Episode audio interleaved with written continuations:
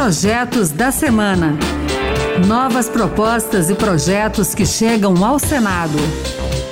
Olá, está no ar o Projetos da Semana. Eu sou Pedro Henrique Costa. A partir de agora, você vai conhecer as principais propostas apresentadas no Senado Federal nesses últimos dias. No programa de hoje, vamos falar de CPI da Covid, auxílio emergencial e vacinação e tem mais. Fique com a gente! O Projetos da Semana está de volta e começa 2021 com um tema que foi destaque nessa semana em que os senadores voltaram ao trabalho.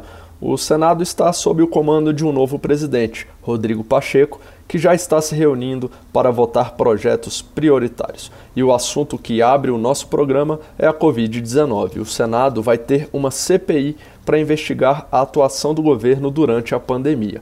De iniciativa do senador Randolph Rodrigues, da Rede Sustentabilidade do Amapá, a Comissão Parlamentar de Inquérito conseguiu 30 assinaturas, número maior do que o mínimo exigido, de 27 apoios. No pedido, Randolph denuncia que, além de desincentivar o uso da Coronavac, o governo impediu que os estados adotassem ações para diminuir a propagação do vírus, como isolamento social e o uso de máscaras. É, ele citou a necessidade de intervenção do Supremo Tribunal Federal. Para Randolph, o executivo foi omisso, principalmente em relação à falta de oxigênio no Amazonas, mesmo tendo sido alertado quatro dias antes do fim do estoque. Em especial, o caso de Manaus e do Amazonas revela que ocorreram gravíssimas falhas por parte de todas as esferas do governo que acarretaram a perda de vidas de milhares de brasileiros. O documento para a criação da CPI precisa ser lido em plenário pelo novo presidente do Senado, Rodrigo Pacheco. As investigações devem durar cerca de 90 dias. As CPIs, elas têm o poder de convocar pessoas para depor, além de acionar o Ministério Público para responsabilizar eventuais culpados.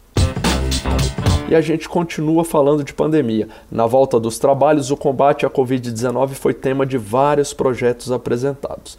E como o Brasil começou a vacinar a população contra a doença, logo nos primeiros dias surgiram as primeiras notícias de casos de pessoas que furaram a fila da imunização, que nesse primeiro momento prioriza grupos de risco e profissionais de saúde. Os episódios de descumprimento da regra pelos chamados fura-filas levou alguns senadores a apresentarem projetos para penalizar essa prática.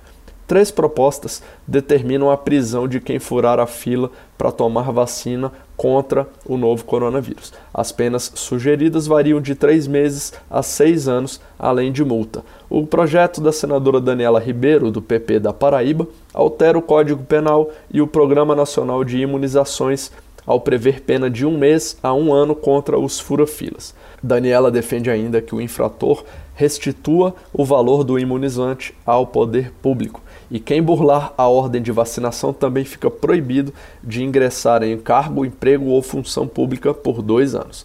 Já o senador Randolfo Rodrigues tipifica o crime de fraude à ordem de preferência de imunização. Nesse caso, quem tentar antecipar a imunização própria ou de outra pessoa fica sujeito a detenção de dois a seis anos mais multa.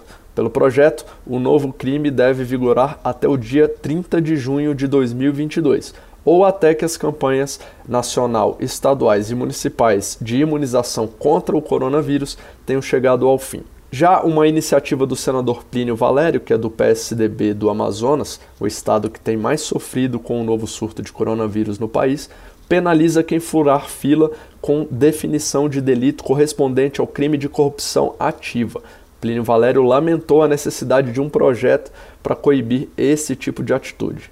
A intenção é tipificar o delito fura-fila próximo da corrupção ativa, onde cabe punição.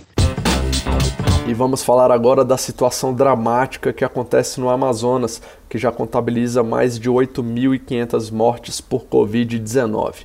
O senador Eduardo Braga, do MDB amazonense, apresentou uma indicação, que é um tipo de proposição em que o legislativo sugere ao executivo alguma atuação ele pediu ao Ministério da Saúde a alteração do Plano Nacional de Imunização para dar prioridade à população do Amazonas na vacinação contra a Covid-19.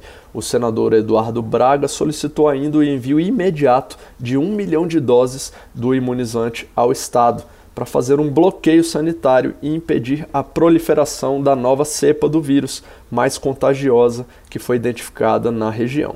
Se no Amazonas morrem duas vezes mais pessoas por 100 mil habitantes, e se temos uma cepa tão violenta e virulenta como esta, é óbvio que precisamos fazer um bloqueio sanitário. Se de um lado é absolutamente inexplicável por que não fizemos, de outro lado, precisamos fazer. Ainda falando sobre combate à Covid, o governo editou no primeiro dia de fevereiro uma medida provisória que autoriza a Fundação Nacional do Índio, FUNAI, a planejar e montar barreiras sanitárias em áreas indígenas para evitar o contágio e a disseminação da Covid-19 entre os habitantes locais. Uma MP com esse teor já tinha sido editada em outubro do ano passado, mas perdeu a eficácia antes de ser analisada pelos congressistas. Pelo projeto, as barreiras sanitárias protetivas de áreas indígenas vão controlar o trânsito de pessoas e mercadorias que se dirijam a esses locais para evitar o contágio e a disseminação da Covid-19. Segundo dados da Articulação dos Povos Indígenas do Brasil, foram registrados mais de 47 mil casos da doença entre índios, com quase mil mortes, atingindo 161 etnias. E para fechar esse bloco dedicado a ações de combate à pandemia, vamos destacar um requerimento apresentado nessa semana e que já foi aprovado pelo plenário do Senado. É um convite para que o ministro da Saúde, Eduardo Pazuello, explique a falta de oxigênio no Amazonas e detalhe o plano de imunização contra a Covid-19. Por sugestão do líder do governo, senador Fernando Bezerra Coelho, Pazuello deve participar de uma sessão temática do plenário na próxima quarta-feira.